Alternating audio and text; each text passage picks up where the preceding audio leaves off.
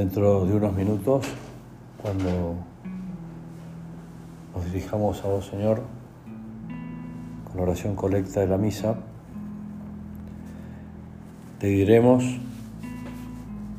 Señor, tú que te complaces en habitar en los rectos y sencillos de corazón, concédenos vivir por tu gracia de tal manera que merezcamos tenerte siempre con nosotros. Y preparándonos para ese encuentro que queremos que tener, que que tener contigo en la Santa Misa, el centro y la raíz de nuestra vida interior, en palabras de nuestro Padre, que pues tomó uno de los documentos del Concilio Vaticano II. También queremos aprovechar esta petición para prepararnos para el próximo 14 de febrero, día en que se cumplirá un aniversario más, 93 años del comienzo de la labor con mujeres en el Opus Dei y 80 años un aniversario más redondo de la Sociedad Sacerdotal de la Santa Cruz. En ambos casos, vos Señor, tuviste una intervención clara mientras nuestro queridísimo Padre celebraba la Santa Misa y ahí le hiciste ver primero que también querías contar con las mujeres para hacer tu obra y después encontrar la solución para que en la obra hubiese sacerdotes. Además, hoy es nuestro día de retiro mensual, unas horas contigo, Señor, de oración, de conversación, de diálogo, de confianza. Y también queremos aprovechar este rato largo de oración, más largo que lo habitual, para mirar cómo estamos correspondiendo, cómo estamos haciendo para ser rectos y sencillos de corazón.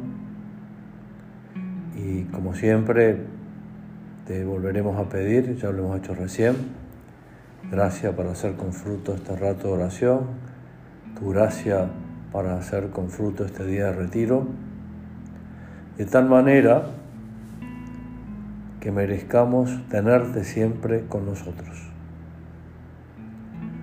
Y te decimos lo que te decían los discípulos de Maús, cuando después de estar con ellos y abrirle sus inteligencias, encenderle sus corazones, e hiciste ademán de seguir viaje, ellos te dijeron al unísono, quédate con nosotros, porque te necesitamos y está anocheciendo. Y nosotros, igual que los discípulos de Maús y que todos los cristianos de todos los tiempos, queremos tenerte siempre con nosotros para construir la iglesia, para hacer tu obra, para ser felices aquí en la tierra y después ser muy felices en el cielo. Pero qué sabias son estas palabras, ¿no? Tener el corazón recto, no tener otra intención que tu gloria y un corazón sencillo, un corazón limpio, un corazón en el cual no alberguen otras ilusiones que las tuyas, Señor. Y ahí también van las nuestras. Y ponemos ahora mismo en el corazón de Cristo, en el corazón de María Santísima, lo que en este momento nos esté preocupando, nos haya preocupado ayer, o las cosas por las cuales queremos darte gracias o pedirte perdón corazón sencillo, un corazón sin recoveco, sin antesalas, corazón que quiere ponerse en el suelo para que los demás pisen blando, porque ese es el sentido de nuestra vida, servirte a vos, Señor, y servir a los demás. El Evangelio de la misa de hoy, hay, después del Señor, volver a recordarnos las bienaventuranzas, como lo hizo hace dos domingos, para que todos los que estaban escuchándole y también nosotros ahora, les dice que esas bienaventuranzas, al igual que los mandamientos de la antigua ley, si las cumplimos y las enseñamos a cumplir, seremos grandes en el reino de los cielos. El que los cumpla y enseñe, ese será grande en el reino de los cielos. Y queremos contarnos entre ellos, ¿no? Entre esas personas que son fieles, que luchan diariamente por ser fieles, cumplir tu voluntad, por hacer lo que sabemos que tenemos que hacer, con mayor o menor claridad, lo que vamos viendo nuestra oración, lo que quizás leyendo, haciendo la lectura nos damos cuenta, esto es para mí, el Señor me está hablando a través de estas líneas, o el Evangelio que leemos por nuestra cuenta, o el Evangelio que escuchamos en la Santa Misa, o lo que nos vayan ayudando quienes nos acompañan en nuestra vida espiritual, cumplir esas cosas, vivirlas saber que ahí está el sentido de nuestra vida, que ahí está nuestra felicidad. Dentro de dos días la misa que tendremos será la Santa María Madre del Amor Hermoso y recordaremos unas palabras del Antiguo Testamento que ya anticipan que en algún momento de la historia Jesús tomaría entrañas sí, entraría en las entrañas de una virgen que es la madre del amor hermoso. Yo soy la madre del amor hermoso, dice las escrituras, y eso se le aplican a la Virgen. Y para corresponder a ese amor hermoso, que es la Virgen, sos vos, Madre nuestra, también nosotros Queremos tener un amor hermoso, un amor limpio, un amor sincero, un amor sin recovecos, un amor que es servicio.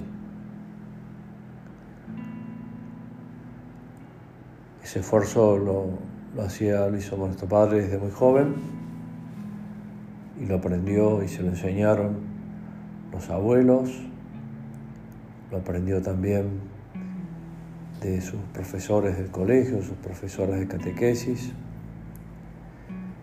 y fue cultivándolo a darle amor a quien es el amor, y así fue como pudo entender y escuchar con claridad lo que vos le pedías el 2 de octubre del 28, el 14 de febrero del 30 y el 14 de febrero del 43. Y por eso nuestro Padre solía comentarnos que si quisiéramos definir en pocas palabras qué es, qué es el Opus Dei, nos decía el Opus Dei es la historia de la misericordia de Dios con los hombres. Porque él había experimentado antes esa misericordia se sentía muy cómodo la misericordia de Dios, como nosotros, Señor. ¿Dónde, ¿Dónde vamos a ir si no es a tu misericordia, a tu corazón misericordioso? Y entonces conforme vos le fuiste hablando, le fuiste diciendo planes, tus planes, él fue correspondiendo, fue diciendo, aquí estoy, contá conmigo, quiero hacer lo que vos quieras, donde vos lo quieras, como vos lo quieras, apoyándose siempre, no en sus fuerzas, sino en tus fuerzas, Señor. La historia de la misericordia de Dios con los hombres, que fue algo que, que fue cultivando, y también nuestro Padre ya mirando a la historia universal, mirando a todo lo que había pasado a lo largo de los tiempos, desde que el hombre es hombre, también consideraba toda la historia de los hombres en ese ámbito en el que se despliega la misericordia de Dios. Por tanto, tu historia y la mía. Y en una de sus cartas nos comentaba, en este canto a las riquezas de la fe, que es la epístola a los Gálatas, San Pablo nos dice que el cristiano debe vivir con la libertad que Cristo nos ha ganado. Ese fue el anuncio de Jesús a los primeros cristianos y eso continuará siendo a lo largo de los siglos. El anuncio de la liberación de la miseria y de la angustia. Y si mientras hablamos contigo nos viene ahora a la cabeza alguna cosa que nos aleja de vos, te pedimos que nos liberes de esa, de esa miseria o de esas miserias. Y si nos viene algo que nos preocupa o que nos angustia o que no sabemos cómo resolver, también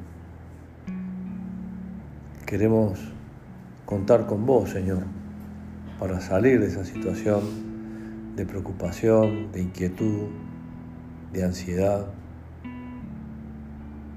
La historia, continúa nuestro Padre, no está sometida a fuerzas ciegas, ni es el resultado del acaso, sino que es la manifestación de las misericordias de Dios Padre. Historia de la humanidad la historia de la obra, tu historia y la mía.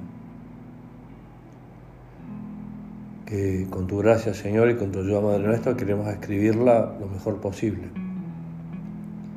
con la mejor letra, con la mejor caligrafía, que,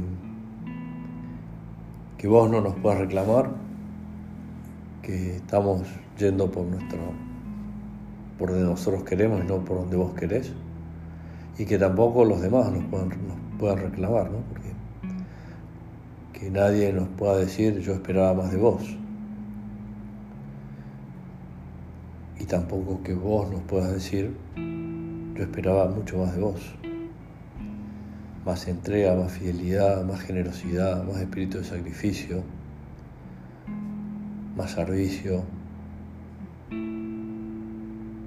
Y como somos conscientes de que muchas veces nos dejamos ganar por las miserias y muchas veces nos dejamos envolver en ese mar de la angustia, queremos acudir a tu misericordia para que podamos responder mejor a, tus planes y ser mejor, mejores hijos tuyos.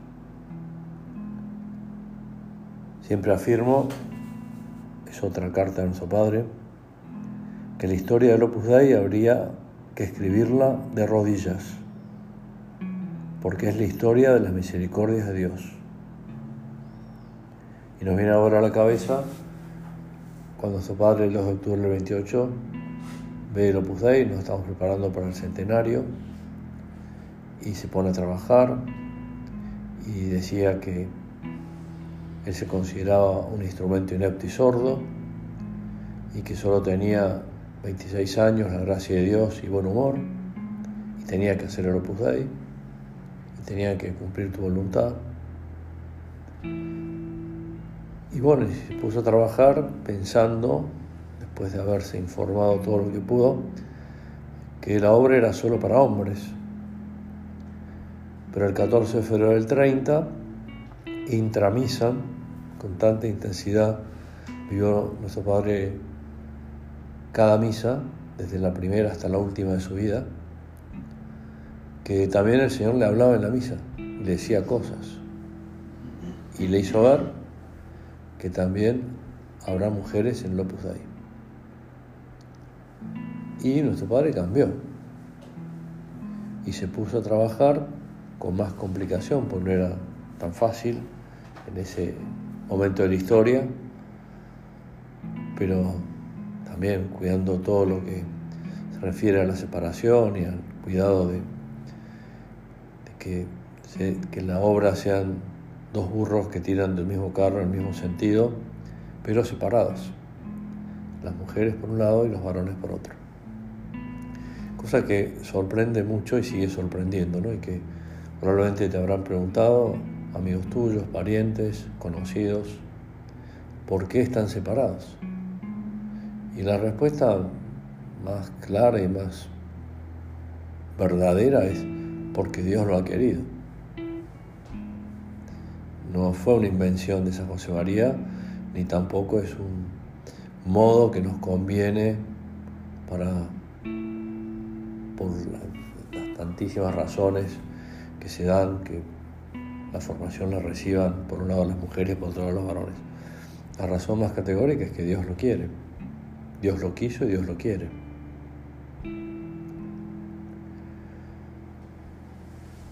Historia de las misericordias de Dios. Y esto se descubre de modo particularmente claro en mi vida. Nuestra madre se introdujo a la misericordia, se sentía cómodo en la misericordia. Todo lo ha hecho el Señor. Tengo 50 años y sigo cargado de defectos. En la obra todo lo ha hecho Dios. Humanamente hablando, ¿qué había? Solo buen humor, mucho amor a Jesucristo y a su iglesia y afán de perseverar ante lo imposible. Y el Padre está repitiendo en estos últimos cinco años, desde que es Padre, de fomentar ese tener la seguridad de lo imposible. Pero es una seguridad que no se apoya en nuestras fuerzas. Es una seguridad que se apoya en el Señor. Afán de perseverar ante lo imposible. El Señor me ha manejado como yo de niño manejaba a los soldaditos de plomo. Los llevaba por donde quería, a veces los descabezaba. Así ha obrado conmigo el Señor. Me ha conducido por las sendas que Él ha querido. Ha permitido que me diesen buenos trastazos porque me convenía. Y bueno, y, y ahora cada uno puede pensar también cosas que el Señor ha permitido en nuestra vida, o en esta última temporada, o esta última semana, o ayer, que no hemos entendido, que nos ha contrariado, pero igual nuestro Padre siempre se le veía sereno, contento, incluso ante situaciones duras, como fue la muerte de sus tres hermanitas, la muerte de su papá, la quiebra económica, el que no entendieran quienes podían entender mejor lo que Dios le pedía, pero eso no le hacía perder el buen ánimo, el buen humor, el transmitir esperanza. se apoyaba mucho en vos, Señor, y nosotros también queremos apoyarnos mucho, mucho en vos. Y también en la Santísima Virgen. Cuando nos contaba por qué decidió hacer la consagración al corazón dulcísimo de María en Loreto, nos escribía no sabiendo a quién más acudir aquí en la tierra, me dirigí, como siempre, al cielo.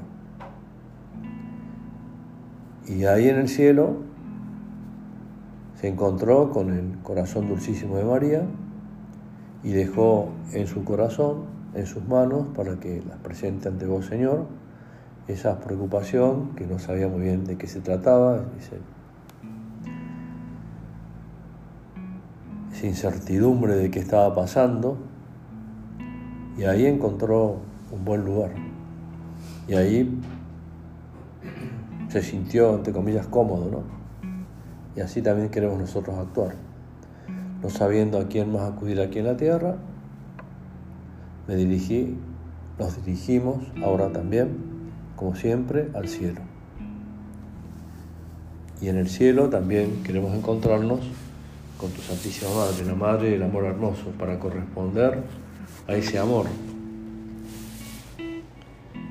En una de estas meditaciones que están en este libro que recoge unas cuantas de nuestro Padre mientras nos hablaba en el camino, hablando de cómo hacer para meternos en el corazón de la Virgen, conocer el corazón de la Virgen, tratar mejor a nuestra Madre, nos pregunta nuestro Padre, ¿quieres tú echar una mirada a tu conducta? En el Opus Dei, junto a la filiación divina, tenemos el sentido vivísimo de nuestra filiación a María. Y cómo uno dice, bueno, yo quiero tenerlo y pienso que lo tengo, ese sentido vivísimo de la filiación a nuestra Madre del cielo. Y nuestro Padre a continuación, con esa pedagogía que tenía, nos hace unas preguntas que nos las podemos hacer personalmente y, Él, haciendo de altavoz de Dios, nos sugiere cómo me cuidas las normas y costumbres marianas, cómo tratas de cumplir los detalles de amor encantadores que hay en cada una, con qué empeño, con qué ansias de cariño filial. Con qué deseo de agradar a Santa María, que es el conducto, el canal por el que vienen desde su Hijo todas las gracias que necesitan tus hermanos, la obra, la Iglesia Santa, la humanidad entera. Y es nuestro Padre que te hace esas preguntas para que también en estos días mejoremos nuestra filiación a la Virgen, nuestra devoción mariana, para que aprovechemos, ¿no? desde una ejaculatoria hasta una Ave María, hasta un acordados, hasta un Santo Rosario rezado con piedad, con atención, con devoción, o la contemplación de los misterios. Como qué afán tenemos de crecer en el amor a la Virgen y que la Virgen esté orgullosa de sus hijos, de nosotros. Sois hijos de la Virgen, dice más adelante nuestro Padre en esta misma meditación. Y habéis de ser humildes porque los hijos se deben parecer a su madre. ¿No, no os habéis fijado? Los hijos sacan el parecido de las madres o de los padres. Muchas veces son iguales los rasgos de la cara, la figura, el modo de hablar, de mirar, de pensar y hasta el modo de vestir. Es preciso, y te lo pedimos Señor, que os parezcáis a ella, que seáis tan buenos hijos que os convirtáis en amigos de la Virgen Santa. Es nuestra amiga la Virgen. ¿Cuántas cosas le hemos confiado estos últimos días? ¿Cuántas cosas le hemos dicho? ¿Cómo le hemos piropeado? ¿Cómo nos estamos preparando para esta fiesta suya que es el 14 de febrero? ¿Cómo vivimos ayer? La fiesta de la Virgen de Lourdes, que está tan unida a la historia de la obra. Así podréis pedirle que os dé el aire de familia del Opus Dei un amor grande por Santa María, Madre del amor hermoso, Madre de Dios.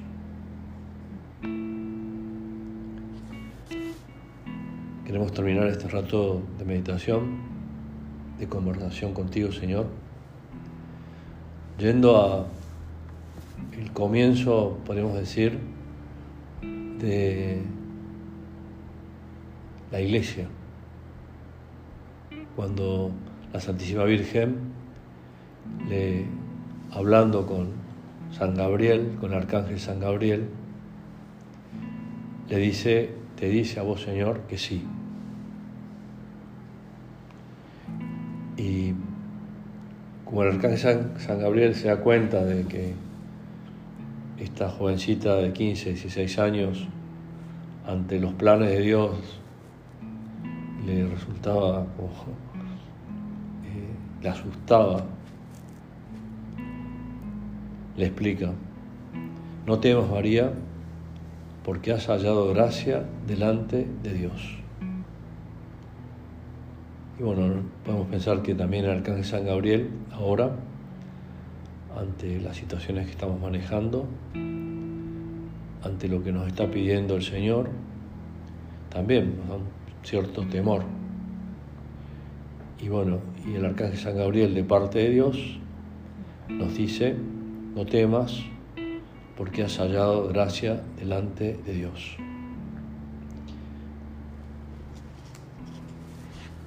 Corazón dulcísimo de María, prepáranos un camino seguro hacia el 14 de febrero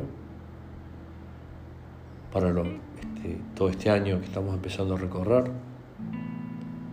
Corazón dulcísimo de María, consérvanos el camino seguro.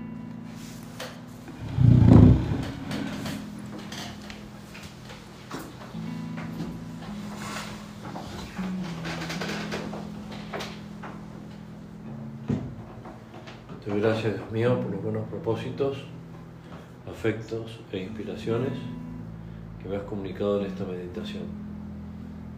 Te pido ayuda para ponerlos por obra. Madre mía Inmaculada, San José mi Padre y Señor, Ángel de mi guarda, intercedan por mí.